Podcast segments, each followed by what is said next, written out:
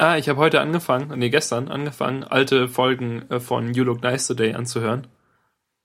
Und ähm, also ich lese nämlich momentan ein Buch, also ein echtes Buch, und zwar Bossy Pants von Tina Fey und kann es nicht mit, also kann es nicht in meine Jackentasche packen, weil es ein bisschen zu groß ist. Und darum höre ich jetzt immer Podcasts. Und weil ich alle Podcasts durchgehört habe, die, ich, die, ich, äh, die sich angesammelt hatten, ähm, habe ich jetzt äh, angefangen, die alten, also von vorne äh, You Look Nice Today zu schauen. Und in, irgendwie in der zweiten Folge oder so klatschen sie am Anfang, um sich, äh, um sich zu synchronisieren. Also Merlin sagt irgendwie so eins, zwei, drei und dann klatschen alle.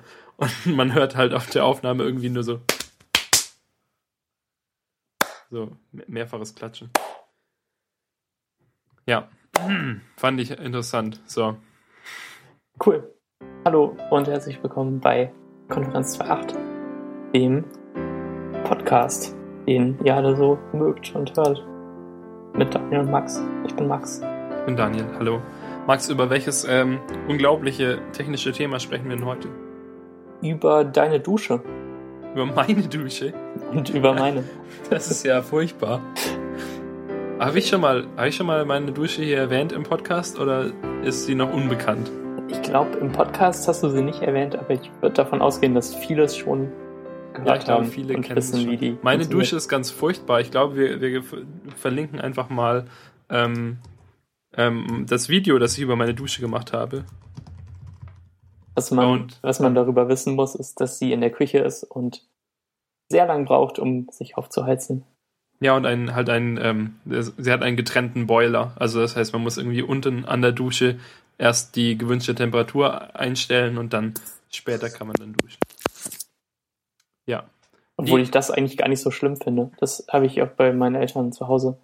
Dass, ähm, man, Tatsächlich? Nee, nicht ganz so. Also wir haben einen ähm, Durchlauferhitzer, der gegenüber von der Dusche seine Kontrollelemente hat und man dreht da den auf eine Temperatur, meistens irgendwie so auf 40 Grad und dann macht man die Dusche so heiß wie es geht und bekommt knapp die Temperatur, die man einstellt. Das finde ich aber okay, weil ich dann eh nur diese eine Temperatur will und nicht mehr oder weniger. Und der Erhitzer steht meistens dann auf dieser Temperatur, die wir alle so gut ertragen beim Duschen und dann muss man sich da nicht so viele Gedanken machen. Man muss nicht vorher aufheizen oder so. Durchlauferhitzer ist ja da Fall klüger und moderner. ja, das ist fast äh, Technik von morgen und heute und so. Ja, also ich bin mit meiner Dusche auch nicht so zufrieden. Also auch von der, von der Wasserstärke, die oben rauskommt. Aber die Frage, der wir uns ja eigentlich widmen möchten und die du irgendwie vor vier Wochen oder so mal angestoßen hast, ist, wie oft man duschen sollte und äh, muss täglich duschen wirklich sein. Ja, das läuft jetzt in Gefahr, sehr peinlich und blöd für uns zu werden. Nachher will niemand mehr mit uns reden. Ih, die sind voll eklig. Mir hat noch nie jemand gesagt, dass ich stinke oder dass ich dringend duschen sollte. Max muss wöchentlich duschen wirklich sein. Ich gebe zu, nicht täglich zu duschen. Und ähm, ich bin sehr glücklich damit. Die Sache ist ja, dass ähm, Duschen nicht Haare waschen bedeutet. Und ähm, viele Leute waschen sich täglich die Haare und müssen das auch tun, weil die Haare dann schnell fertig werden und täglich gewaschen werden wollen und man es nie schafft, die davon zu entwöhnen. Das klingt jetzt wie so ein Schminkvideo auf YouTube.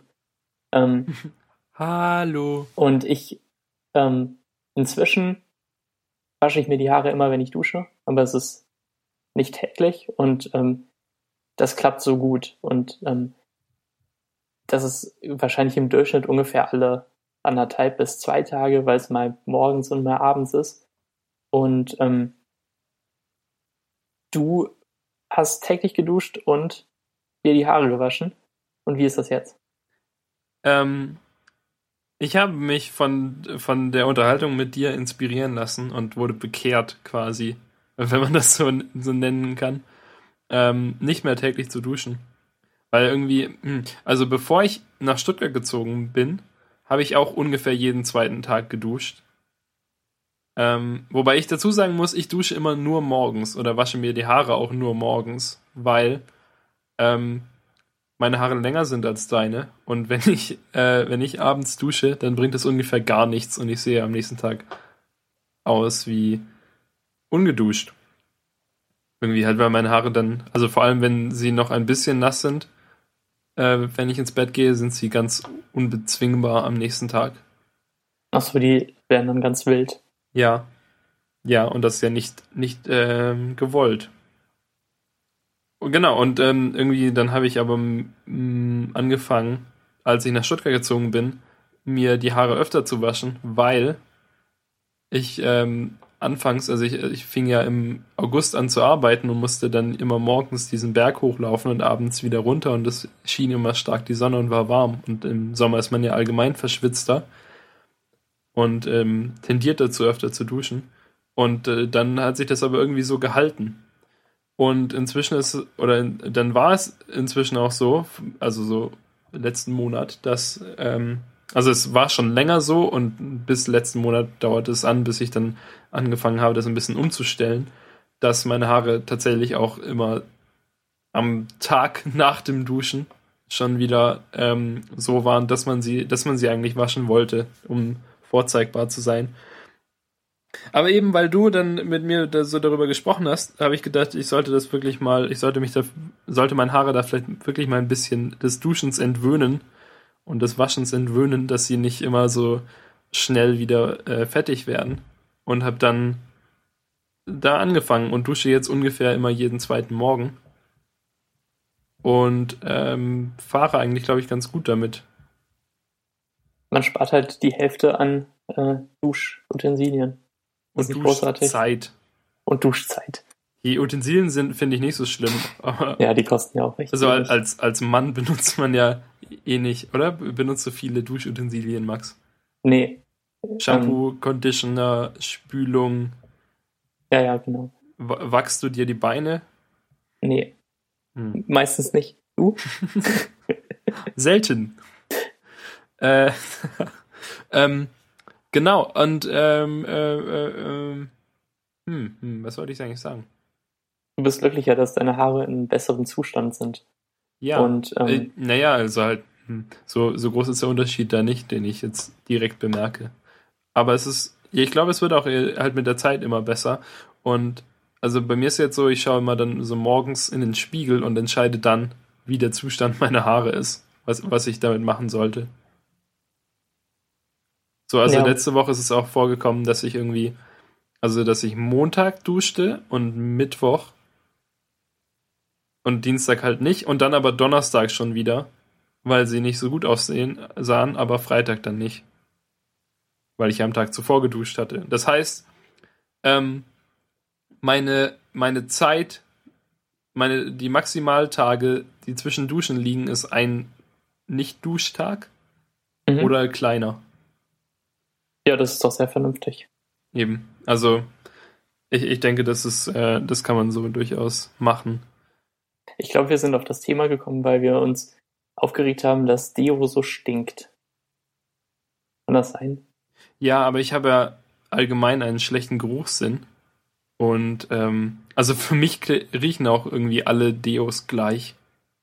Für mich riechen alle Deos schlimm. ich weiß nicht, ich kann da überhaupt gar keinen Unterschied so direkt, direkt feststellen. Also ich meine, klar, wenn ich jetzt irgendwie, wenn man jetzt zwei Deo-Wolken nebeneinander hätte und ich würde in die eine hineinriechen und dann in die andere, dann könnte ich sagen, das sind unterschiedliche Gerüche. Aber ich könnte jetzt nicht sagen, welches besser klingt. Oder wenn ich jetzt nach 20 Minuten eines davon rieche, könnte ich nicht sagen, welches von den beiden es irgendwie ist, sondern das ist halt irgendwie egal. Ja, das kann ich auch nicht. Ähm, äh, die Deos von Axe haben irgendwie so einen ganz speziellen, penetranten Geruch. Das ist dieser Geruch, bei dem ähm, halbnackte Frauen auf dich zugerannt kommen, wenn du dich unauffällig Dieser Geruch, der so ein bisschen pelzig auf der Zunge ist dann, wenn du deinen Mund so ein kleines bisschen öffnest. Oh, ganz schlimm. Ähm, Deo ist ja eigentlich eine gute Erfindung. Der, der so. so ein bisschen diesen, dieses Gefühl von umgedrehtem Stein im Matsch äh, hat. Verstehe ich nicht. Die, die, hm. ja, ich weiß nicht, ich wollte irgendwas mit Kellerasseln sagen. So. Irgendwas so richtig ekliges. Aber es äh, lief dann nicht so gut, wie ich gehofft hätte. Du kannst jetzt äh, gerne mit deiner Dio-Erklärung fortfahren.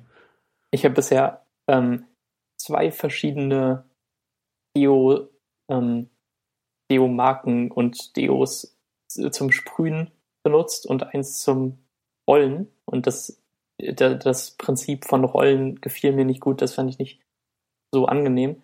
Deshalb bin ich dann zu Sprühen gewechselt und ähm, hatte eins, das ich mochte.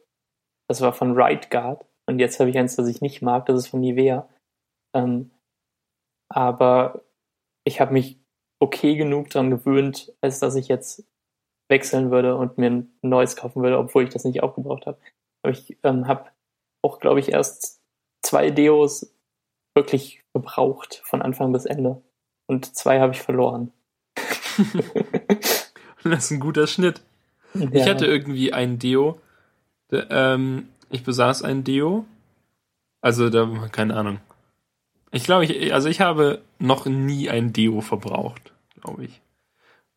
Und ähm, ich habe äh, genau, ich hatte eins, da war ich irgendwie so 15 oder so, und dann brachte mir meine Mutter ein anderes mit und sagte, das würde besser riechen als das andere. Und ich habe überhaupt gar keinen Unterschied gemerkt, aber habe dann einfach mal das Neue stattdessen benutzt, denn warum eigentlich nicht? Wenn es schon geschenkt ist. Ja, und wenn ich keinen Unterschied dazwischen bemerke, aber mir ähm, von anderen Leuten gesagt wird, dass es besser riechen würde, dann ist es mir auch egal. Mhm. Hm. Ich bin aber allgemein kein so großer Deo-Fan. Aber was mir gerade eingefallen ist, Max, mhm. weißt du, so wie sich ein Filzstift zu einem Edding verhält, verhält sich doch eigentlich ein Kugelschreiber gegenüber eines Deo-Rollers, der mit Tinte gefüllt ist. Warum ja. gibt es so etwas nicht? Das wäre hm. doch voll witzig. Ich hätte sowas gerne. so einen kleinen Deo-Stift? Ja, mit dem man so schreiben kann. Hm. Klingt gar nicht so dumm. Das würde bestimmt total tropfen und eklig sein. Ja. Ich finde, Deo ist eine gute Erfindung, weil dann im Sommer die Bahn nicht nach Schweiß riecht, sondern nach was anderem. Auch wenn es nicht besonders angenehm ist. Na, Aber ich finde den Geruch Komischem. von Schweiß nicht so cool. Und ähm, ich finde sogar ähm, Clubs und Diskos und weiß nicht was, ähm, wo Leute wirklich viel tanzen, die finde ich erträglicher, wenn sie voll mit Zigarettenrauch sind, als wenn sie voll mit Schweiß sind. Ähm, und in Nichtraucherdiskos, die es jetzt irgendwie seit ein paar Jahren mehr gibt, riecht es dann halt nach Schweiß und das ist gar nicht mal so cool. Ähm, dann ist Rauch sogar das kleinere Übel. Und wer mich kennt, weiß, dass ich das auch nicht so gern mag. Dass Rauch eigentlich das große Übel ist. Genau. Ähm, in der U-Bahn würde mich auch auch mehr stören als Schweiß, glaube ich. Aber Deo ist da das allerkleinste Übel. Und ähm, sogar die, die Penetranten von Axe finde ich da okay. Und ähm, manchmal wünsche ich mir, dass mehr Leute das in der Bahn machen würden, anstatt zu stinken und sich neben mich zu setzen. Vor allem im Sommer, wenn die dann noch tropfen. Wirklich, wörtlich. und ähm, ja, aber es ist besser, wenn sie nach De von, von Deo tropfen. So eine, ein Deo-Tropfen auf der Nasenspitze. Das passiert eigentlich nicht, oder? Deo ist ja auch antitranspirant immer. So ein bisschen. es wird sofort fest. Das ist wie so ein, ein Schutzfilm. Ja. ja, das ist es ja sogar. Hm. Ich weiß nicht, ich muss sagen, ich finde ähm, einfach das, die, den kompletten, das komplette Abhandensein von Geruch viel besser als irgendeinen anderen Geruch. Also den Menschen haben. Irgendwie vor ein paar Tagen habe ich das getwittert, da saß neben mir jemand im, in der Bahn, der nach Gulasch gerochen hat. Das war ungewöhnlich. Hm. Ich konnte mir gar nicht erklären, wie das. Vielleicht ist er als Kind mal in einen Topf voll Gulasch gefallen. Und das hat sich so bis jetzt fortge fortgeführt. Und das war ganz, ganz komisch. Ähm, und ja, vor, ein paar, vor zwei Tagen oder so saß irgendeine Frau neben mir, die auch nach irgendwas Komischem gerochen hat. Und ich habe noch überlegt, ob ich das auch twittern soll, aber dann habe ich gedacht, ich kann nicht immer nur twittern, wenn komisch riechende Leute neben mir sitzen. Ähm, weil wie ende ich denn dann? Dann äh, twittern die auch über dich, wie du riechst. Wer weiß, wie du riechst. Ja, die 70-jährige Frau neben mir hätte bestimmt gleich ihr Nexus 4 rausgeholt. Und äh, Ja. Es gibt ja irgendwie auch geruchlose Deos, aber die gibt's nur in Apotheken und äh, für Leute, die so schlimm schwitzen, dass sie gar kein T-Shirt anziehen können, ohne dass das schon nass ist. Und irgendwie traue ich mich da nicht so richtig dran. Obwohl ich vielleicht mal drüber nachdenken sollte, sowas zu ich kaufen. empfehle einfach einen Neoprenanzug drunter zu ziehen. Ja, Get- Getränkt in Deo. Halt einfach in De- Deo baden. Ja, aber Ja. es riecht doch nicht so gut. Riecht doch eigentlich schlimm. Duschbad für Jungs riecht auch so schlimm. Es muss alles immer diesen männlichen, herben Geruch Ja. haben. Vor allem halt diesen, diesen undefinierten herben Geruch, der einfach, keine Ahnung, nach Büffelsperma riecht oder was auch immer. Ja, wahrscheinlich. ähm, Der, der einfach total undefiniert. Es darf, es darf keine Frucht sein, es darf keine Pflanze sein, keine Blume, kein Kraut. Es darf, muss einfach nur nach so nach dem diesem komischen Ding riechen, dass man sofort als Mann, also als männlich mä- männlicher Geruch Mhm. äh, assoziiert. genau. Ich Und- würde gerne nach Kiwi riechen. Vielleicht. Hm. Aber die Gesellschaft verbietet es dir, oder? Ja? Naja. werden immer Duschbad, verprügelt. Duschbad riecht ja nicht so penetrant, weil wenn man sich duscht, wird man auch sauber.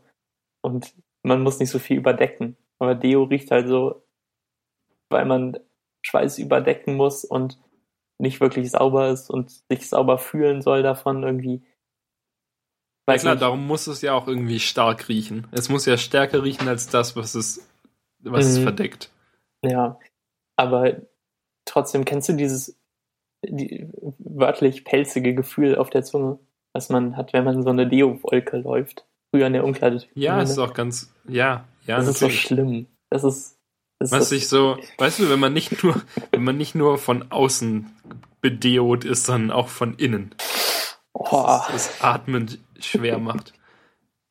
Aber Deo ist bestimmt auch total ungesund einzuatmen. Ich kann mir nicht vorstellen, dass irgendwas, was, was deine Poren verstopft und verhindert, dass du schwitzt, auch gut für deine Innereien ist.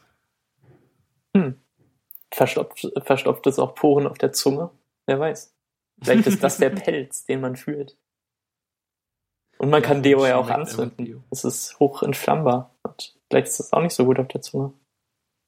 Ja, wenn man dann ein, wenn man dann raucht, dann explodiert man vielleicht einfach.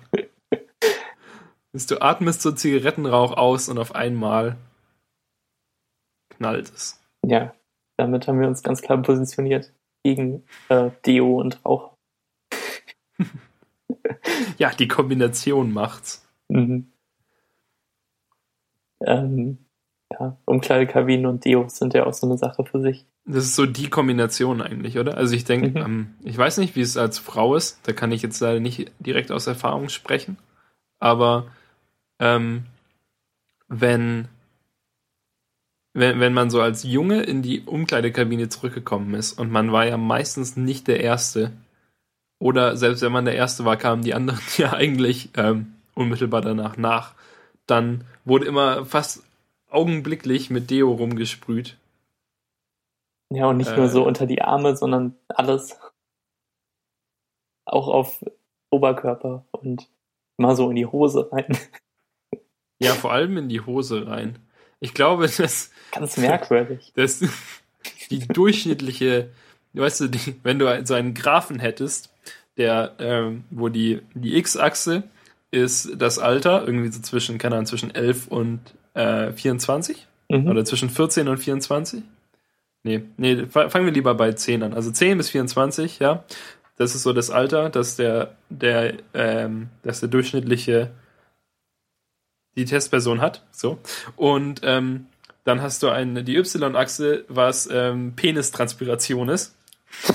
oder oder ab, ablaufender Penisschweiß. Oh Gott, das ist ein guter Episodentitel. ähm, genau, der und diese Kurve äh, hat dann einen starken Tiefpunkt, äh, so um das Alter ähm, 15, 16 irgendwie oder ja 13 bis 16, wenn halt in den Umkleidekabinen immer hal halbe Deodosen bereits äh, in den Schrittbereich gesprüht werden nach dem Sportunterricht. So. Gar nicht schlecht. Ja, äh, irgendwie so. Das, und ich habe das nie nachvollziehen können, warum das so ist. Ja, keine Ahnung. Ich habe mir noch nie Deo irgendwo anders als unter die Arme gesprüht. Und ich glaube, es gibt auch keinen legitimen Grund, das zu tun. ja, doch, vielleicht klebt es dann mehr, oder? Das ist doch bestimmt klebrig. Uah. Das mir ganz eklig vor. Das will man noch nicht. Ja, aber, aber Umkleidekabinen sind eh furchtbar. Wenn, wenn einem so ein bisschen, glaube ich, die, diese Dreistigkeit fehlt oder so. Ich weiß nicht, wie man das am besten nennen würde. Ich will ja nicht sagen, die Leute waren dumm. Aber kannst halt, du auch sagen, eigentlich. Ich weiß ja nicht, was, was unsere Zuhörer so sind. Bestimmt hört uns dann, hören, hören uns keine männlichen Leute mehr zu. Aber ich weiß nicht, in den, weißt du, in den Umkleidekabinen, da, da trat ja irgendwie wieder so die, weißt du, es war so ein bisschen steinzeitlich, was da an Verhaltensmustern wieder her, hervor, hervorkam. Ja, würde ich auf jeden Fall so sagen. Die Urinstinkte wurden in der Umkleide dann ausgelebt. Ja. Sich selbst ähm, Gerüche an das Glied äh, sprühen. Typisches Steinzeitverhalten. Nee, aber auch irgendwie, keine Ahnung. Ähm, weißt du, wenn du dir so Kabinen hast, ich weiß nicht, wie die bei euch waren. Wir hatten zwei verschiedene Sporthallen. Und in der, die eine war so, so klassisch, dass die Mauern hatte. Und wir hatten eine andere Sporthalle, die, wo die Umkleidekabinen nur so durch, ähm, so abgetrennt waren durch so wie hm, Bretter, weißt du? Die, halt, die, die ähm, Okay, also nehmen wir an, du hast, du hast einen, nehmen wir an, du hast einen Raum, der ist sehr, sehr lang. Also da, hm, hm, da war irgendwie dieser Gang, so der Flur, und der führte die ganze Halle entlang, die, die lange Seite entlang. Und hm, es gab mehrere Eingänge in die Halle, weil man die Halle unterteilen konnte in verschiedene kleinere, irgendwie ein Drittel, glaube ich. Und mhm. du konntest so, ähm, so einen Vorhang herunterlassen, so einen dicken. Ja. Und dann hattest du halt bis zu drei Hallenteile. Und dann gab es halt drei Türen, die in jeweils einen der Hallenteile geführt haben, dass wenn mehrere Klassen gleichzeitig Sportunterricht haben, dass man das so unterteilen kann. Und diesen ganzen Flur entlang ähm, waren halt irgendwie Umkleidekabinen. Und zwar halt drei weibliche und drei männliche, glaube ich, oder? Hm. Oder zwei weibliche, zwei männliche. Und eine Lehrerumkleidekabine. Und die waren halt da am Gang entlang, aber nicht nicht ähm, eingemauert oder so, sondern halt so reingesetzt mit, mit Absperrungen, die, die zwar, also die bestimmt irgendwie 2,20 Meter hoch waren, aber dann nicht ganz bis zur Decke gingen, sondern seinen Zwischenraum ließen. Achso, man konnte also locker durchschauen, wenn man das wollte. Ja, wenn man irgendwie jemandem ähm, man, es gibt ja auch immer Bänke da, oder? oder so oder genau oder so Bänke benutzte. Mhm. Und ähm, das heißt, ja. der, euer Umkleidengeruch ging dann auch ähm, in die anderen Umkleiden, auch in die Mädchenumkleiden. Ja, auch andere ähm, Gerüche kamen natürlich immer. Also es war sehr, sehr offen für solche Sachen. Mhm. Und natürlich auch für den ähm, wöchentlichen Versuch von Jungs irgendwie Blicke zu erhaschen über die Fassade hinweg. Das, denn ähm, denn äh, das gehört halt dazu. Das machen nur die mutigsten. Oder die, die irgendwas verloren haben. Oder die dümmsten. Und, äh, Hallo, Entschuldigung, ich habe was verloren. Darf ich mal kurz gucken? Ähm, oder die Kleinen, die dann halt so da reingehoben werden und gar nicht wollen. nein, lass mich runter, lass mich runter. Ah, nein. Gehörtest du da dazu? Wir hatten nie solche Umkleiden. Aber ich, Ach so. Hm. Ähm, ich muss auch sagen, dass ich nicht unbedingt der der Chef in der Umkleide war und souverän äh, andere Jungs da hin und her geboxt habe. Ich wollte eigentlich ähm, in Umkleidekabinen immer nur möglichst schnell die Umkleidekabine verlassen. Genau, das war auch meine Strategie. Ich habe hab das irgendwie nie so genossen. Ähm, Ja, man muss auch ein ganz bestimmter Typ Junge sein, um das zu genießen. Und man muss auch diese Umkleidensprache drauf haben. Ähm, also grölen. Ja, genau. Anfangen zu klatschen und irgendwas rufen dabei. Das ist auch immer sehr beliebt. Ja, das war nur bei uns so. Dieses rhythmische Klatschen und dann irgendwas gegrölt. Ihr habt das dann so. auf Schwäbisch gegrölt. Ähm, ja, in der Tat. Stimmt. Also, was heißt wir? Ich war dabei. Du hast dich entschieden, Hochdeutsch zu sprechen. Geweint und den Kopf geschüttelt. ja. Ob der Situation, die vorherrscht.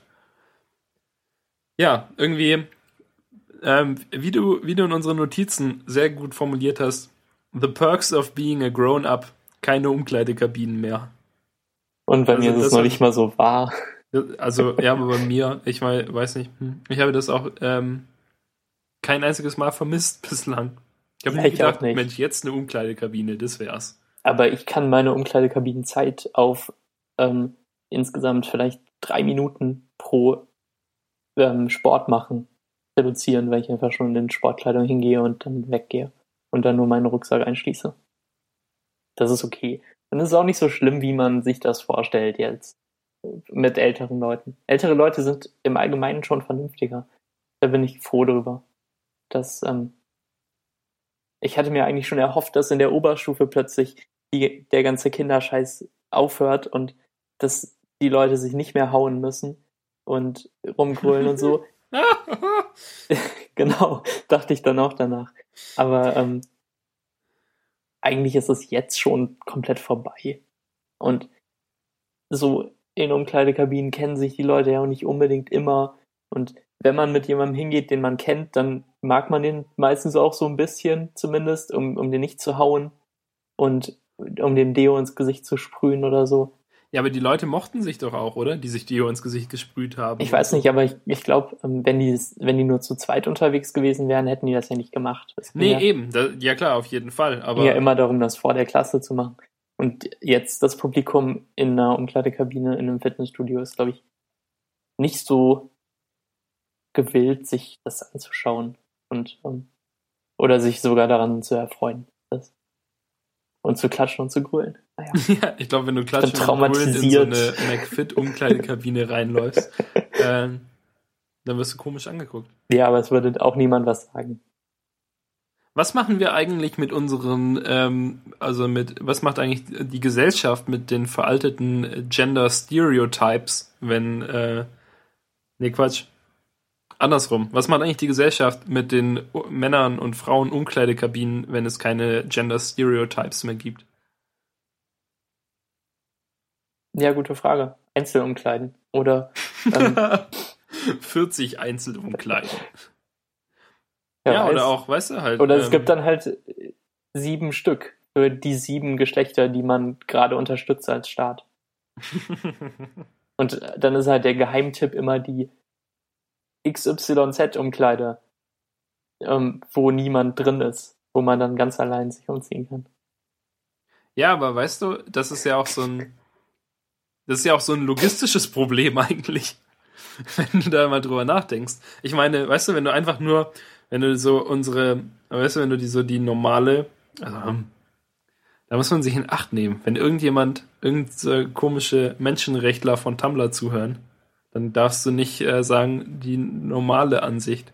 Aber halt so die, weißt du, die klassische Ansicht, mhm. dass Männer nur Frauen mögen und Frauen nur Männer, funktioniert ja logistisch gesehen sehr gut, denn dadurch brauchst du nur zwei Umkleidekabinen. Du brauchst eine für Männer und eine für Frauen. Na gut, aber das ist ja auf jeden Fall schon seit 100 Jahren veraltet und ergibt keinen Sinn. Ja, klar. Aber ich meine, das ist ja, also so sind die Umkleidekabinen momentan. Genau. Genau, das meine ich. Ja, aber du hast ja ein, wie gesagt, ein logistisches Problem, wenn du einfach, du kannst ja keine Umkleidekabine für schwule Männer machen, weil ähm, das ist ja wie eine Umkleidekabine für Männer und Frauen. Vielleicht ist es Leuten ja unangenehm. Aber du kannst, ich meine, wenn du eine Umkleidekabine für schwule Männer machst, dann könntest du ja theoretisch ähm, eine halt, äh, du hast ja eine Maximalzahl an Leuten, die du gefahrlos da hineinmachen kannst. Weißt du, kannst, also kannst einen Mann reinmachen dann. Mhm. aber keinen anderen Mann. Denn vielleicht mag der das nicht. Aber du könntest eine Frau reinmachen. So, und das ist eigentlich die Maximalzahl dann von schwulen Umkleidekabinen. Oder von halt von äh, homosexuellen Umkleidekabinen. Okay. Kannst du mir folgen? Ja, aber ich finde es jetzt nicht so sinnvoll, das zu sagen eigentlich. Also Ich- ich, würde sogar sagen, dass es keinen Sinn ergibt. Ach ja. Ich hoffte, du würdest dich darüber amüsieren. Ja, es ist so halblustig, Aber warum, vielleicht. warum ist es Unsinn? Ähm, weil du würdest ja nicht die Umkleidekabine für schwule Männer machen. Du würdest ähm, dann eben Männer nicht mit anderen Männern zusammen in die Umkleidekabine tun. Also schwule Männer müssten dann zu Frauen in die Umkleide, wenn du es wirklich nach Sexualität aufteilst. Oder? Aber dann könnten ja auch Männer behaupten. Und so, die sind ja hinterlistig. Vielleicht machen wir uns keine Freunde hiermit. Ich glaube nicht. Ich glaube, dass. Äh, Ich glaube, es ist zu gefährlich. oh, oh, oh. Ich würde, also um das nochmal klarzustellen, ich bin nicht dafür, Umkleiden nach Sexualität aufzuteilen, sondern ich bin großer Fan der Familienumkleide, die es früher im Schwimmbad gab, wo ähm, alle rein durften. Männer und Frauen und Kinder und Familien. Das ist ein gutes Prinzip. Man sollte sich selbst aussuchen, welche Umkleide man benutzt. Ja, das auf jeden Fall. Mein, mein Ansatz war ja auch, dass welche Umkleide, also wenn man eine größere, ein größeres Angebot an Umkleidekabinen schaffen würde, Mhm. um ähm, die eventuelle Nachfrage nach äh, Umkleidekabinen zu stillen.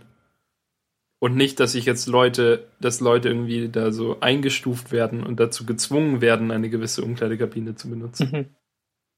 Hm, Ja. Weiß nicht.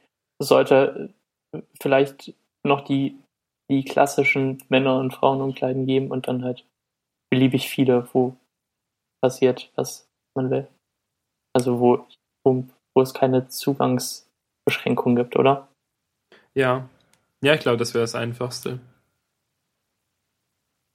Und äh, ja, auch nicht so sinnlos eigentlich. Also, Ja, und es sollte halt auch natürlich noch kleinere geben, wo man dann halt auch mal allein rein darf.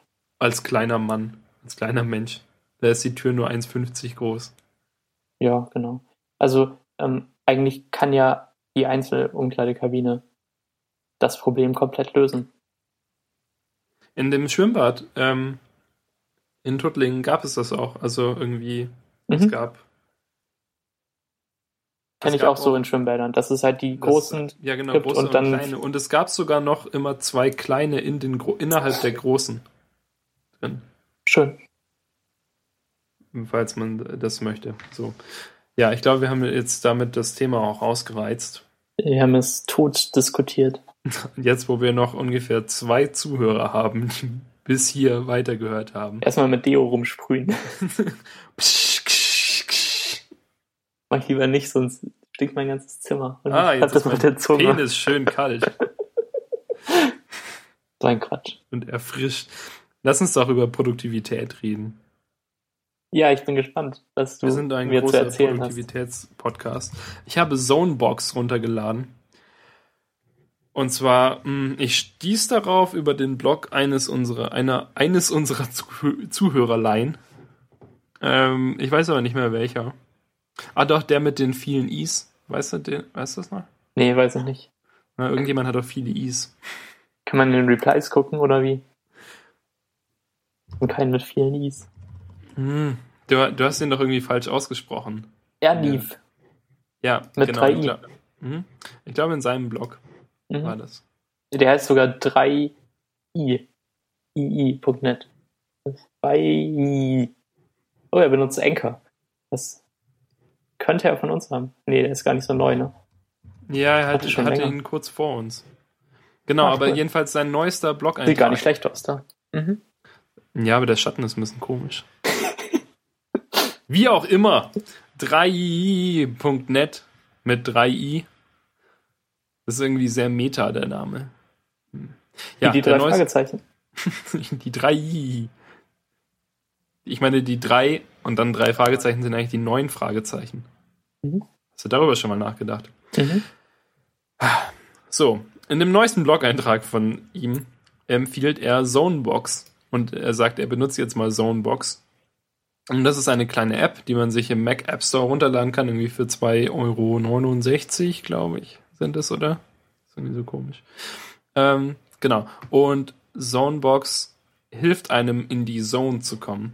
Die bekannte Zone, immer wieder angesprochen von Leuten, die mit Produktivität zu tun haben, ähm, dass man einfach praktisch hm, nicht so richtig hingeht und sagt, okay, ich muss jetzt hier dieses Projekt erledigen, ich nehme mir jetzt fünf Stunden irgendwie und oder ich arbeite jetzt heute mal so lange dran, bis ich fertig bin oder so, sondern dass man seine Zeit so ein bisschen in Blöcke aufteilt und dass man sagt, okay, ich arbeite jetzt mal 45 Minuten hier mit äh, und äh, mache dann irgendwie 10 Minuten Pause und kann dann machen, was ich will und Facebook checken oder rausgehen und dann ähm, mache ich wieder 45 Minuten. Und dafür kann man einfach irgendwie eine Stoppuhr benutzen oder was man auch immer will oder halt Zonebox, weil Zonebox ist ganz hübsch man, man startet die, das Ding und dann hat man eigentlich eine, ein relativ normales Fenster. Dann gibt man irgendwie den Task ein, zum Beispiel ähm, äh, einen Task wie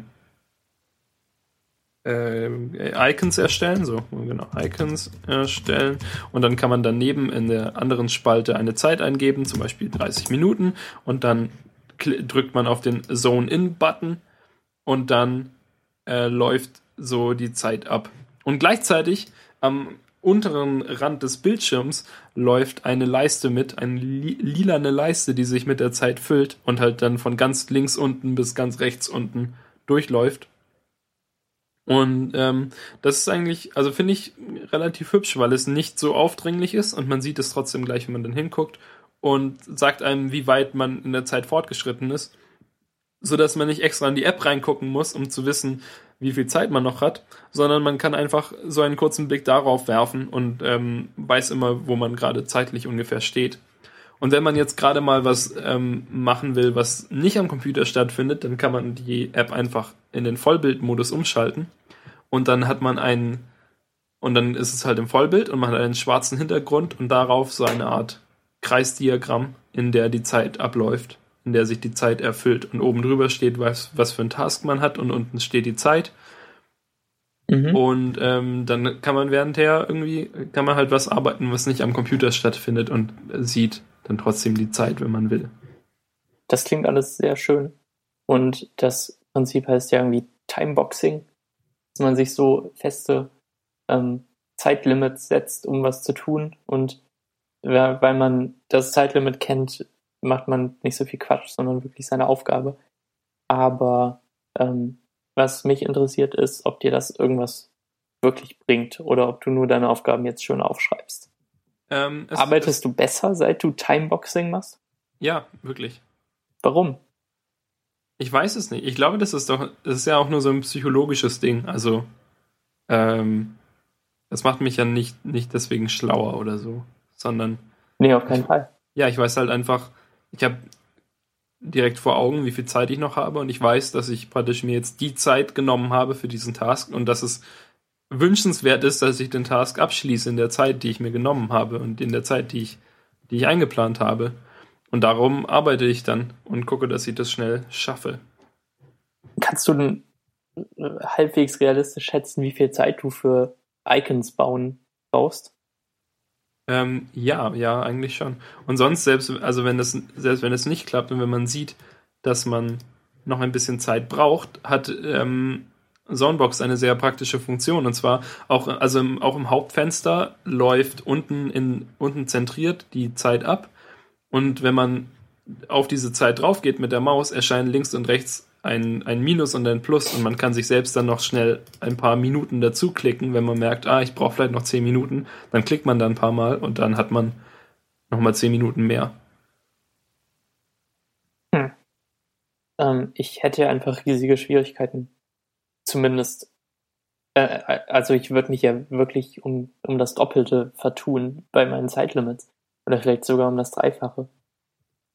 Weil meine Aufgaben dann halt nicht Teaser machen oder Icons designen sind, sondern dieses Feature implementieren und diesen Bug fixen. Weiß nicht. Ähm, ich, vielleicht kann man damit üben, sich vernünftige Zeitlimits zu setzen und das selbst einzuschätzen.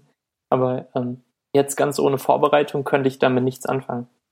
Und Auf der anderen Seite ist ja auch hm, das Grundprinzip von Timeboxing ja nicht, dass du, also nicht nur, dass du dir einfach sagst, okay, ich brauche jetzt für dieses Feature irgendwie 40 Minuten und nehme mir die, sondern dass du halt auch deine, deine Zeit ein bisschen halt einteilst, auch wenn du jetzt danach nochmal 40 Minuten brauchst, aber dass du halt einfach dich die Möglichkeit hast, dich 40 Minuten da zu konzentrieren und dann, wenn die abgelaufen sind, dann kannst du dich kurz ablenken lassen und dann kannst du wieder, wenn du halt ein bisschen dich entspannt hast, vielleicht, wenn du, wenn man das braucht, dann, dass man dann wieder zurückkehrt zu, zu der Arbeit und wieder konzentriert 40 Minuten weiterarbeiten kann.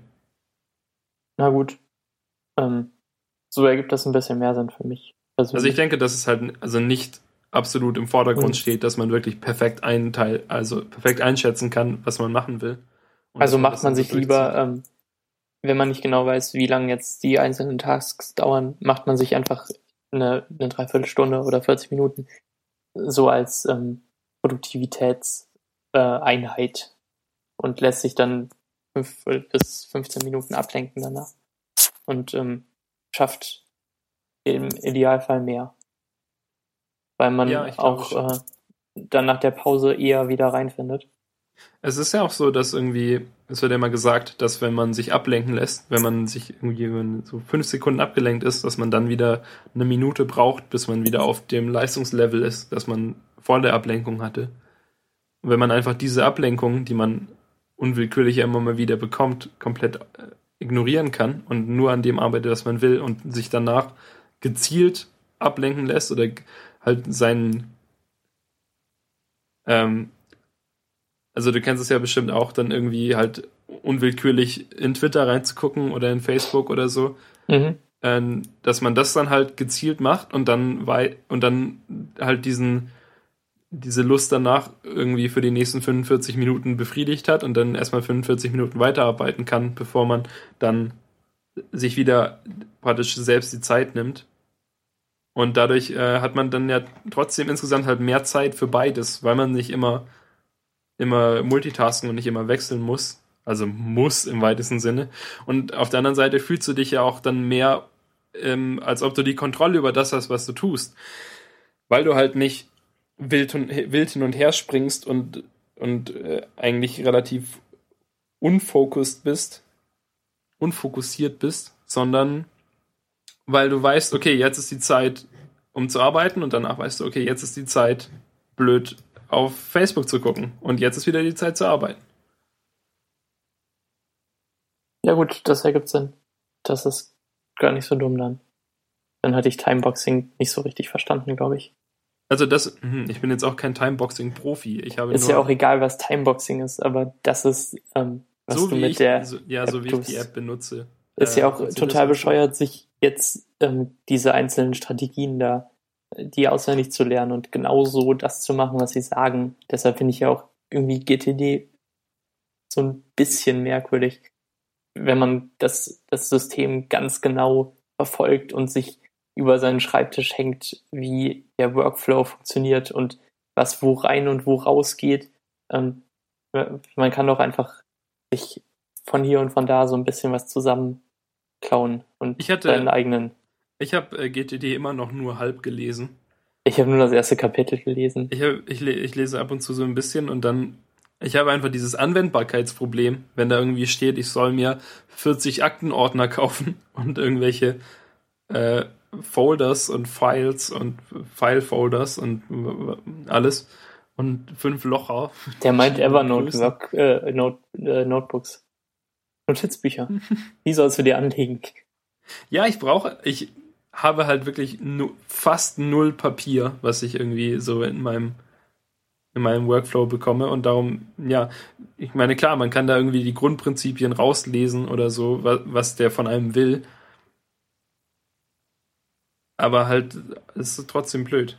Also ich, ich komme eigentlich mit dem, mit meinem, hm.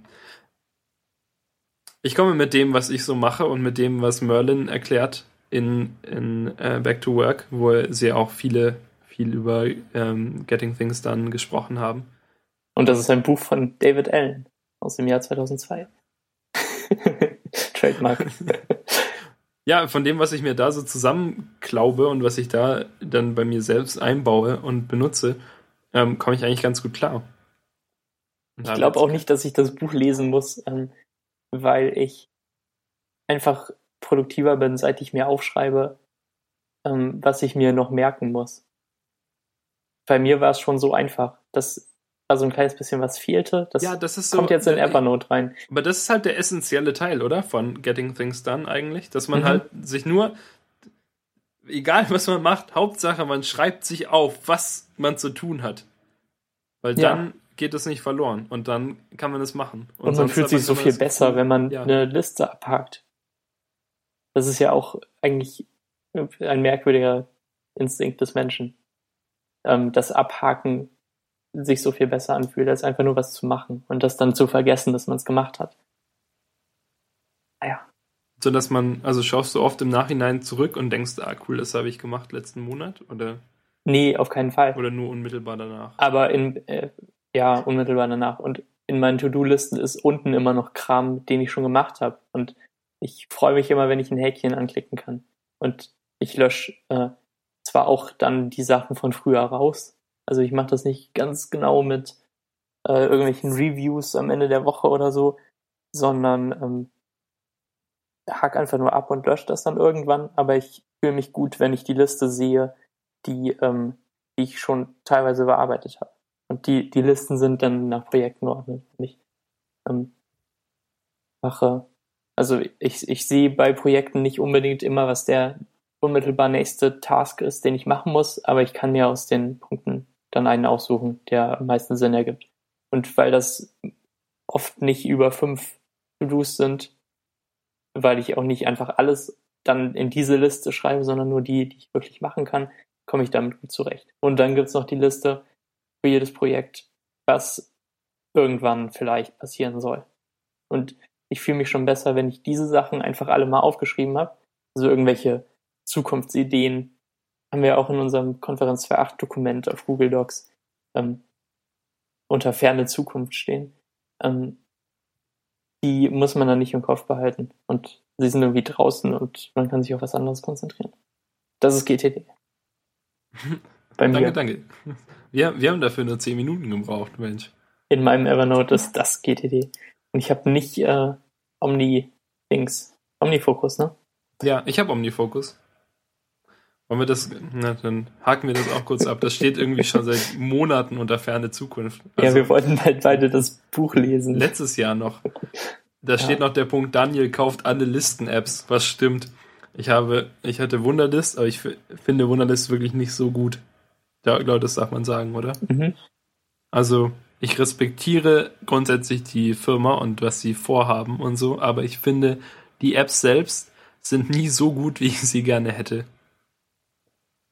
Ja, ähm, genau. Ja, so, das ist alles, was ich dazu sagen will. Aber jeder, der sie benutzt, kann, äh, darf sie weiter benutzen. So, dann habe ich ähm, äh, Things gekauft von Cultural Code. Die sitzen sogar in Stuttgart. Äh, ja, wusste ich sogar. Ja, habe ich meine lokalen äh, Leute unterstützt. Mit 40 Euro oder so, ne? Ja. Schade, ja, wenn man es da nicht benutzt. Ich habe ja auch noch die iPhone-App gekauft. Uh. Hm, genau, aber ich habe es nicht benutzt, weil, weil wie jemand gesagt hat, ist ähm, ja auch Design nicht nur wie es aussieht, sondern wie es funktioniert. Und ähm, genau, ich habe dann später jetzt oder vor, vor äh, neulich mal ähm, Omnifocus gekauft. Und während Omnifocus 1, was ja momentan draußen ist, und 2 kommt bald, bald irgendwann, ähm, während Omnifocus 1 nicht ganz so gut aussieht wie Things, ähm, funktioniert es halt einfach so viel besser und hat all die Funktionen, wohingegen halt ähm, äh, Things ein bisschen besser gestaltet ist und irgendwie halt so, so, so hübschi hübsch ist. Ähm, aber man irgendwie viel öfter klicken muss, um irgendwas zu erreichen. Und äh, was ich auch GTD-mäßig äh, mir angewöhnt habe, ist, dass ich ähm, Kontexte zuweise für die verschiedenen Tasks. Dass ich halt immer, wenn ich weiß, dass ich jetzt zu Hause irgendwas machen muss, also ich sitze gerade in der Agentur und ich denke mir, ah, zu Hause muss ich was machen, dann erstelle ich mir den Task und weise ihm als Kontext zu Hause zu, weil ich weiß, dass es, dass ich es da dann mache. Und dann zu Hause ist es auch wirklich so, dass ich meistens einfach nur den Zuhause-Kontext offen habe und da dann sehe, was Sachen sind, die ich jetzt hier gerade machen kann. Und das geht irgendwie in, in Things mit Tags. Man kann irgendwie, man kann Tags vergeben für die Aufgaben und dann kann man irgendwie in so einem Inspektor-Fenster nach Tags sortieren und da Tags anklicken und bla bla bla, aber es funktioniert halt nicht so, so gut.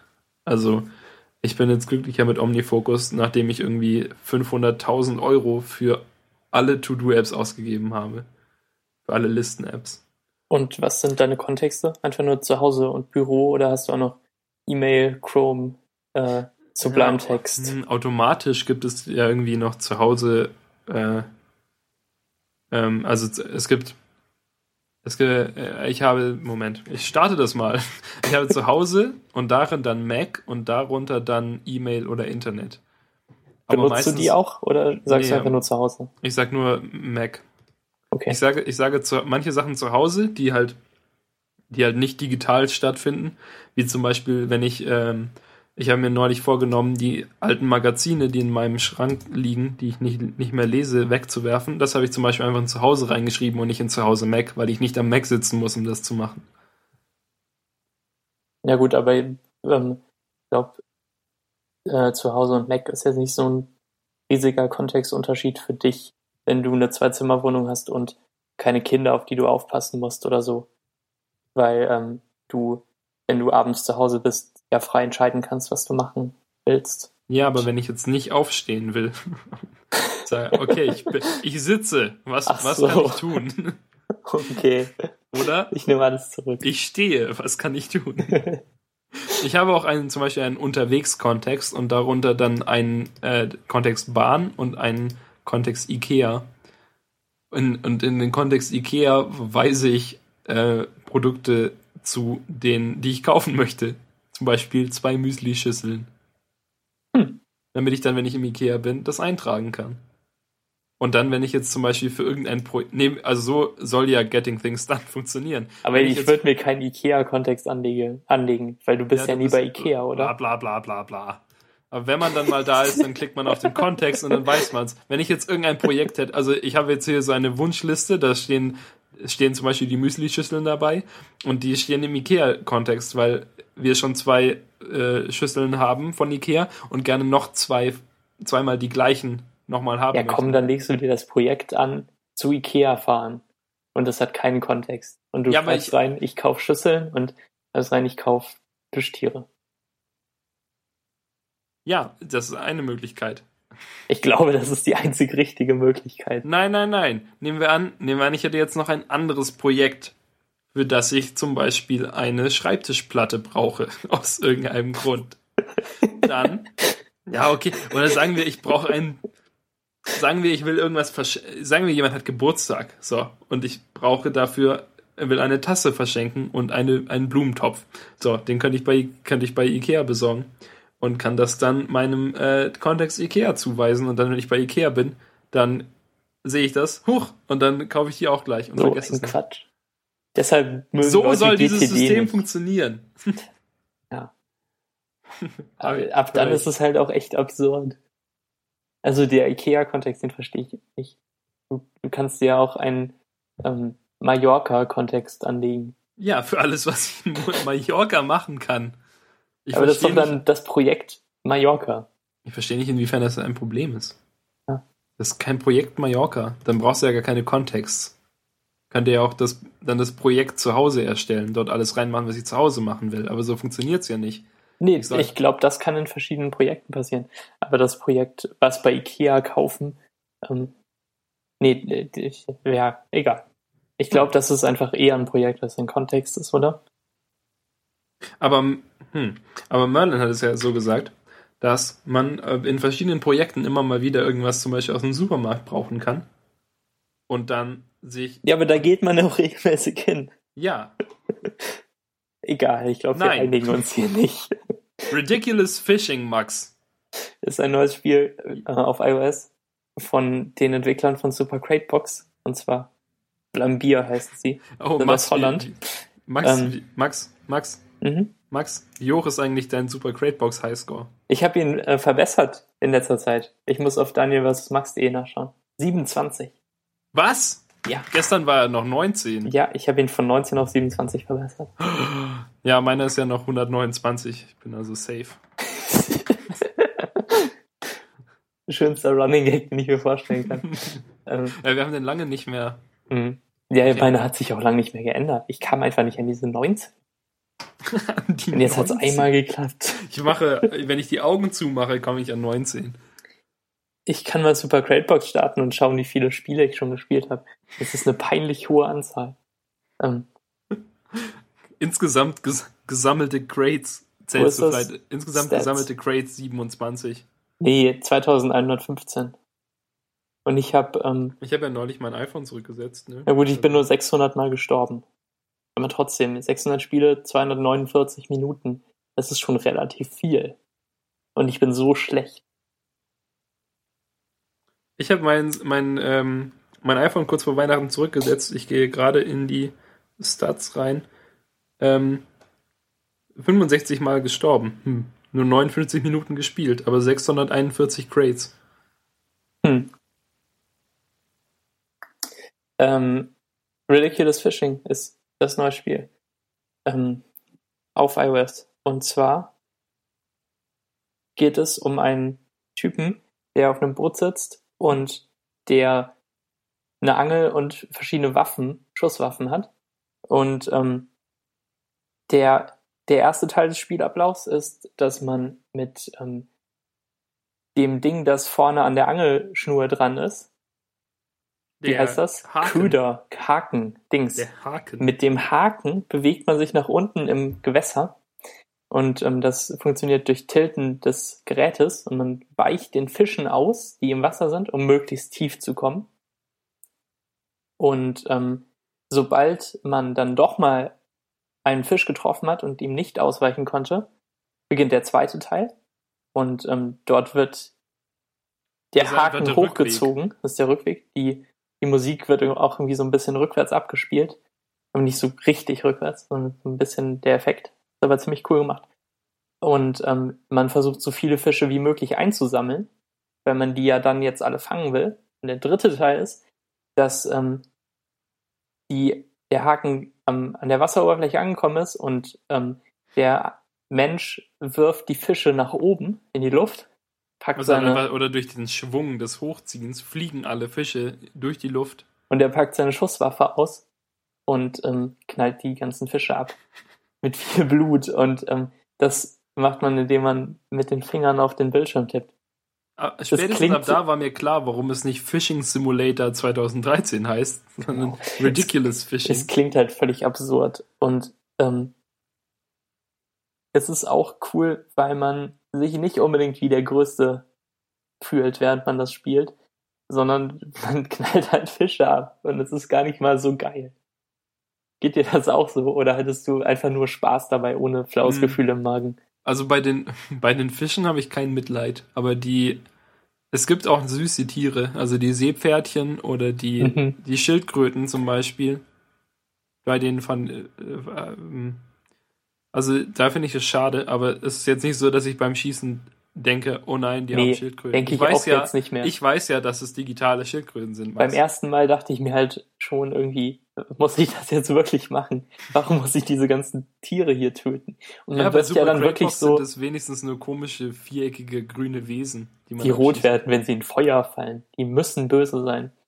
Ähm, aber hier sind es Fische, die, ähm, ja, im im ersten Level hat man vielleicht 30 Stück, die man in die Luft wirft und im letzten Level, wenn man gut ist, wirft man dann 120 Fische in die Luft und knallt die alle ab.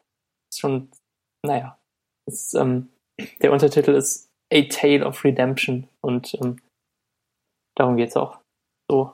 Und ähm, man erfährt nach und nach so ein bisschen, was der, was der Typ mit der Angel und Waffe da macht. Und ähm, ja, es hat halt und Gesundheit, oder? Danke. Oder? Ja. War das? Ja. Mhm. äh, ja, und es gibt halt auch noch so einige Zusatzfeatures und man muss nicht nur so seine Angel nach unten werfen, sondern es gibt halt einen Shop, in dem man sich äh, bessere Waffen kaufen kann und längere Angelschnüre, weil also am Anfang ist man glaube ich auf 100 Meter begrenzt oder 200 oder so. Ich glaube, die erste Angelroute ist nur, die Angelschnur ist nur 20 Meter lang. Wirklich? Nee, 50. Okay. 50. Okay. Genau, und halt, ähm, also wenn, wenn man es schafft, ähm, dann die 50 Meter runterzukommen, ohne einen Fisch zu treffen, ist die Angelschnur halt vorbei und das geht auch wieder aufwärts.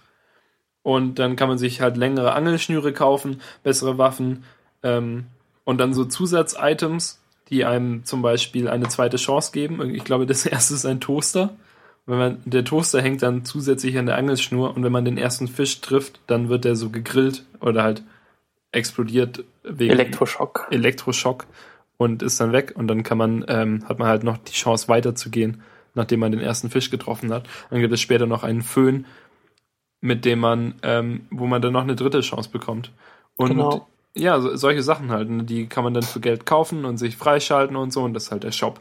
Und dann gibt es ähm, Birdr, das so ein Twitter-Klon ist oder ein, ja, ein, ein Twitter-Parodie, wo automatisch immer, wenn man irgendwie, wenn man was kauft oder wenn man im Spiel fortschreitet, wo dann das Spiel automa automatisiert mit verschiedenen Accounts halt irgendwie was, irgendwelche kurzen Nachrichten schreibt, wo sie dich irgendwie zu deiner neuen Waffe gratulieren oder zu deinem neuen Hut oder zu dem Level, das du gerade freigeschaltet hast. Das ist eigentlich ziemlich witzig. Genau. Und ähm, Burda war deren äh, Marketing-Dings zum Release. Und da haben sie irgendwie halt Burda vorgestellt mit so einer Standard äh, Sign-up-Seite, die überhaupt nichts über das Produkt preisgibt. Man soll seine E-Mail-Adresse eintragen. Und ähm, das habe ich auch gemacht. Und dann kam da Newsletter und der ähm, angebliche CEO von Burda, der James Igler heißt, hat dann ähm, scheinbar versehentlich an alle Leute im Newsletter irgendwie Geschäftsgeheimnisse ausgeplaudert. Und das war recht unterhaltsam, aber dann habe ich es auch abbestellt, weil es mich genervt hat bei der siebten E-Mail. Ähm, und Also es war ein bisschen zu viel. jetzt ist Burda auch im Spiel. Genau, es war ein bisschen zu viel. Also Alternative Reality Game Dings. Ja, und dann gibt's halt noch die Fishopedia, wo dann die Fische erklärt werden, die man gefangen hat. Und zwar mit irgendwie mit einem Satz drunter und also halt nicht wirklich informativ gegenüber, äh, gegenüber des tatsächlichen Tieres, das es wirklich gibt, sondern ähm, halt irgendwas Absurdes. Zum Beispiel beim Piranha steht dabei careful, hard to spell, also schwierig zu buchstabieren. Das ist witzig. Ja, da musste ich auch mehrmals schmunzeln in der Fischopedia. Und, Der ähm, Aal ist quasi nur eine Schlange. das Menü passiert auf seinem Handy, das irgendwie ein Holzbrett ist und es aussieht wie, wie iOS. Ganz merkwürdig. Und ähm, Aber total witzig eigentlich. Nur ähm, ein bisschen klein. Also irgendwie, wenn man so durch die Fischopedia oder durch Burda so durchscrollt, hat man halt wirklich nur einen sehr, sehr kleinen Teil des Bildschirms zur Verfügung, um da irgendwas drin zu lesen. ja, das ist wahr. Ähm, was, was ich gleichzeitig mag und hasse an Ridiculous Fishing ist, dass, ähm, dass man eigentlich recht lang warten muss, bevor man ein neues Spiel anfangen kann. Und damit Ja. meine ich halt nicht die Zeit zwischen, man hat alle Fische abgeknallt und man kann wieder ins Wasser, sondern ich meine die Zeit von, Man, man, trifft einen Fisch. man trifft einen Fisch, man ist unten angekommen und ähm, für, den, für den ersten Teil des Highscores, also für die Tiefe, die man erreicht, ist dann halt schon Ende. Und es kommt nicht mehr darauf an, wie viele Fische man hochzieht und abknallt. Und sobald man alles aus dem Shop gekauft hat, ähm, mir fehlen jetzt noch irgendwie Klamotten oder so, die ich eigentlich gar nicht will, ähm, muss man auch nicht mehr möglichst viele Fische hochziehen, um die abzuknallen und Geld zu bekommen für die. Ähm, und dann ärgere ich mich halt einfach, dass ich, dass ich ähm, versagt habe und einen Fisch getroffen habe, während der Zeit, die ich eigentlich noch spiele. Das Ja, ist das ich bin- Problem, aber ich mag es auch total dafür eigentlich. Ich, ich bin dazu übergegangen, einfach den, ähm, ja, also neulich abends habe ich mehrfach das Spiel einfach beendet und es neu gestartet, dann fängt man wieder oben an. Weil halt statt irgendwie jetzt fünf Minuten da zu, zu gucken, wie sich der, der Haken nach oben zieht, wenn ich eh keine Münzen oder keine Punkte haben will, kein Geld, dann äh, kann ich einfach das Spiel neu starten und nochmal versuchen, möglichst tief zu kommen, weil das letzte Level, das vierte Level, ist nämlich endlos nach unten und hat keinen Boden, den man erreichen kann. Sondern man muss einfach gucken, dass man möglichst weit kommt. Und genau. weil Max und ich ja immer auf Daniel vs. Max.de im Kampf sind, Highscores zu erreichen, ähm, bringt es mir nichts, irgendwie da Fische zu sammeln, sondern ich will einfach möglichst tief kommen, um Max zu vernichten.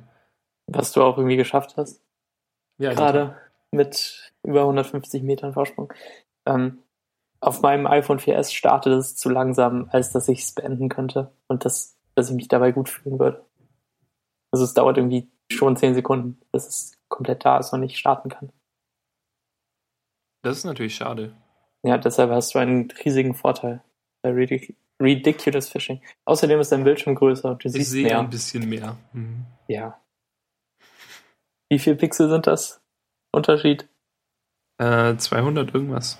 Oder? Fast 200. Es sind 176. Ja, fast 200. Ja. Ähm. Ah, ich wollte noch was sagen über den Style. Mhm. Nämlich, ich bin eigentlich ganz froh, dass es nicht 8-Bit ist. Bei so vielen 8-Bit-Spielen, wie es gibt. Und zwar, mhm. also es ist so ein, es ist ja auch so ein flacher Stil und halt nicht super aufwendig. Schon aber recht halt, eckig. Es, Immer eckige Formen eigentlich. Ja, halt, halt äh, rechtwinklig und geometrisch und so. Mhm. Oder mh, hm, ja. Nicht, nicht unbedingt rechtwinklig. Ja, sondern halt irgendwie, weißt du, im 45 Grad Winkel. Mhm. Also halt, was ich so Multiplikatoren von 45, zum Beispiel 45 und 90. Mhm. Und, ja, das passt. Ja, ich finde es voll hübsch und gut gemacht und schön bunt und so, aber es ist nicht 8-Bit und es stört mich auch nicht, dass es nicht 8-Bit ist, weil ähm, vor allem auf dem Retina-Display sieht es ja halt einfach aus wie perfekte äh, Form und nicht wie Pixel. Mhm. Da bin ich äh, wirklich sehr zufrieden mit. Ja, das ist gut. Und es ist halt mal was auch. Neues und muss ja nicht immer große Pixel sein, auch wenn die oft schön sind. Ja, ja der, der von Hundreds hat äh, die, die, das Artwork gemacht. Ach so. Ja, ähm, wusste, wusste das nicht? Doch, ich habe es, glaube ich, mal gelesen, aber ich wusste nicht, dass er das Artwork machte, sondern ich dachte, er wäre auch einfach im Team dabei gewesen. Ja, ich, ich, ich also irgendwas. so wie ich das verstanden habe, hat er die, die meiste Grafik, die meisten das Grafik sein. Wusstest du, dass äh, Vlambier, die Programmierer, die Spieleschmiede, praktisch das, ähm, da sich selbst wieder, also geremaked hat? Ja, hast du das Original mal gespielt? Ähm, ich glaube ja, aber es ist schon, also nicht jetzt deswegen, sondern vielleicht vorher schon mal. Ich habe es deswegen nochmal gespielt. Es hieß Radical Fishing und war ein Flash-Game. Und ähm, man steuert es mit der Maus und es ist ziemlich hakelig. Das ist ähm, besser auf iOS und mit Hilton und so. Das klappt alles viel besser. Ja. Okay. Punkt. Punkt, Punkt. Wusstest du, dass in jedem Verzeichnis auf Unix eine Datei namens Punkt und eine Datei namens Punkt Punkt ist? Also jetzt ja. weiß es natürlich, nachdem ich dir erklärt hatte. Damals, ja. Aber irgendwie war es für mich auch so ein lustiger Aha-Moment, weil ähm, man ja im Terminal, wenn man ein Verzeichnis aufwärts gehen will, einfach cd Punkt Punkt schreibt. Change Directory. Ja, und, äh, und dann funktioniert ja auch in CSS oder in HTML, wenn man äh, Dateien aufrufen will. Ja, genau, weil die ja auch auf Unix-Servern liegen. Und CSS und HTML das so dingsen. Dingsen. dingsen. Ähm, also Punkt Punkt ist das Verzeichnis darüber und Punkt ist das aktuelle Verzeichnis. Das ähm, tippt man, wenn man eine ausführbare Datei ausführen will. Und tippt man Punkt Slash und dann den Dateinamen ins Terminal. Das tippt man ein, wenn man nochmal betonen will, dass man mit dem aktuellen Verzeichnis zufrieden ist. Genau. Punkt. und ähm, das sind entgegen meiner Vermutung bis vor, weiß ich, das ist auch schon echt lang her, ne? Steht lang in den Shownotes. Ähm, bis vor N Wochen ähm, sind das nicht einfach Abkürzungen im Terminal und im CSS, sondern es sind tatsächlich Dateien, die da liegen, die man nicht löschen kann, selbst wenn man Sudo, Ausrufezeichen, Ausrufezeichen hinterher schreibt. Da möchte ich kurz nochmal einwerfen, dass gestern der, ich weiß nicht, äh, ob das alle mitbekommen haben, aber das, ähm, nee, ich lass es. Doch, sag's. Nee, Okay, droppe keine Names mehr. okay. ähm, aber das ist doch ein netter Fun-Fact eigentlich. Ich finde es ein hervorragender Fun Fact. Also, äh, ich glaube, das kann man auch immer mal wieder irgendwie erwähnen. Wenn Mhm. man die richtigen Leute findet, äh, ähm, da, da könnte die Schwierigkeit liegen. Weißt du, Leute zu finden, die, die generell wissen, dass man Dateien ansteuern kann mit Punkt und Punkt, Punkt, die aber noch nicht wissen, dass es tatsächliche Dateien sind, die Mhm. abliegen. Ja, Weil, also meinen Kollegen kann ich es bestimmt nicht erzählen. Die denken, Hä, Punkt, Punkt, Punkt, was? Lass mich in Ruhe. Meine Schrift hat 16 Punkt. der Durchschuss ist 24 Pixel. Ah! ah! Ich habe ein Diplom in Design. Ja. Hab Ja, meinst damit deine ähm, Kollegen paraphrasiert. Ob das, ob das irgendjemand hört? Jemand, der bei mir arbeitet, sagt immer zu, zur Zeilenhöhe Durchschuss. Und es gibt tatsächlich den, also ähm, er oder sie sagt dann äh, Schriftgröße 16 Pixel mit Durchschuss 24 Pixel. Und es gibt tatsächlich den, ähm, den typografischen Begriff Durchschuss, was der Abstand ist zwischen dem zwischen der Grundlinie der von Zeile A, also von Zeile 1 und der Oberkante der hohen Buchstaben von Zeile 2. Also alles, was dazwischen liegt. Das heißt, wenn du, ein, wenn du eine Schriftgröße 16 Pixel hast und eine Zeilenhöhe von 24 Pixel, dann hast du einen Durchschuss von 8 Pixel. Weil das die Differenz ist. Aber er oder sie benutzt es, als wäre es die Zeilenhöhe und sagt dann halt, und wenn, also wenn er oder sie dann sagt, ähm, Durchschuss, 17, äh, Durchschuss 24 Pixel, dann ist es natürlich voll daneben. Weil dann äh, müsste irgendwie die Zeilenhöhe halt äh, 30 sein. Nee, 40. Und nicht 24, wie er oder sie eigentlich will. Und das frustriert mich total. Hier immer, äh, vor, vor allem halt, weißt du, äh, die, dieses grundsätzlich, ah, ich benutze fancy typografische Wörter. Falsch. Ja, das ist schade. Wusstest du schon beim ersten Hören, was Durchschuss bedeutet? Oder hast du es Nein, müssen? ich habe es gehört und habe gedacht, hä, das klingt komisch. Und habe es dann nachgeguckt und seitdem weiß ich, seit dem zweiten Mal, dass er oder sie es benutzt hat, äh, weiß ich dann, dass es falsch ist. Sei doch der Person dankbar, dass ähm, du jetzt dieses Wort kennst und richtig benutzen kannst. Ja. Ge hm. Aber das ist auch kein Wort, das man so oft benutzt. War, Ja. niemand, weißt du, das benutzt man ja nicht. Wenn, Mhm. hm. Außer falsch. Wenn man es falsch benutzt, wenn man es synonym zur Zeilenhöhe benutzt, dann kann man es ab und zu mal benutzen. Aber normalerweise in der digitalen Schriftsetzung benutzt man das ja nicht, weil du hast ja kein, keine Durchschusseinstellung irgendwo, sondern du sagst, äh, sag, äh, du legst halt deine Buchstabenhöhe und deine Zeilenhöhe fest und das war's dann. Ja, genau. Das ist, ähm, So, das tut mir leid. Also, äh, ja, ich wünsche, es wäre nicht so. Ich wünsche, wir könnten alle glücklicher sein. Das habe ich ähm, übrigens gar nicht auf Wikipedia finden können. Irgendwie das mit dem Durchschuss. Ich habe mich durch mehrere typografische Seiten durchgeklickt, weil nach der ersten, die ich gelesen habe, war ich mir nicht ganz sicher, ob ich es jetzt richtig verstanden habe und las dann irgendwie noch ein oder zwei, bis ich dann absolut sicher war, dass die, äh, äh, also die Defin Definitionen waren alle nicht so gut. Aber dann irgendwann klappte es.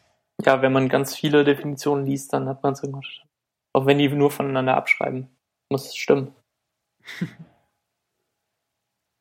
Ja, ähm, Dann haben wir heute einiges geschafft. es ist schon vorbei. Weiß ich nicht. Schon spät. Oh, wir sind schon so weit. Ja. Oh, wie die Zeit verfliegt. Wenn man über Deo redet. Das schneiden wir vielleicht alles raus. Und jetzt wundern sich die Leute, hä? Ich habe doch erst 20 Minuten gehört. Worüber reden die? Wel- Welche Deos? Da wird nichts rausgeschnitten. Wir sind, wir sind pur. Okay, dann ähm, den ganzen Rest auf nächste Woche. Genau. Ähm, dann ging es heute um Deo und Duschen und Umkleidekamin und Zonebox und GTD und Ridiculous Fishing und um Unix. Doch ein gutes Paket, oder? Ich denke ja. Ich, da kann eigentlich, hat, hat jeder was dabei. Genau. So. Für jeden was dabei bei Konferenz 2.8. Ähm, Ihr könnt uns auch auf Twitter folgen, da ist auch für jeden was dabei. At Konferenz 28. genau. Da Das ist posten eine wir Empfehlung. gar nicht so viel, aber Mhm. Ja, die neuen Folgen. Lohnt sich, ne? Dann verpasst ihr die nicht. Und äh, manchmal auch andere Sachen, wenn wir einen neuen Fan des Monats haben. genau. Ah, wenn ihr natürlich Fan des Monats werden wollt, denn ihr hört diese Show und seid offenbar Fans, dann, äh, wie könnte es anderes sein? Dann könnt ihr uns gerne schreiben und sagen, hallo, ich möchte Fan des Monats werden oder ihr könnt es irgendwie anders ausdrücken und optimalerweise habt ihr irgendwie ein groß genuges Foto, dass wir euch auf unsere Facebook-Titelleiste klatschen können. Header-Bild, genau, so ist der Titel. Wir haben da schönen Text, wo dann Fan des Monats und dann euer Name steht mit viel Durchschuss. Und, Und Ja. wenn das nochmal jemand falsch benutzt, dann mache ich einen Kopfdurchschuss. Und mit diesem grandiosen Wortspiel verabschiede ich mich. Bis nächste Woche. Bis nächste Woche. Tschüss.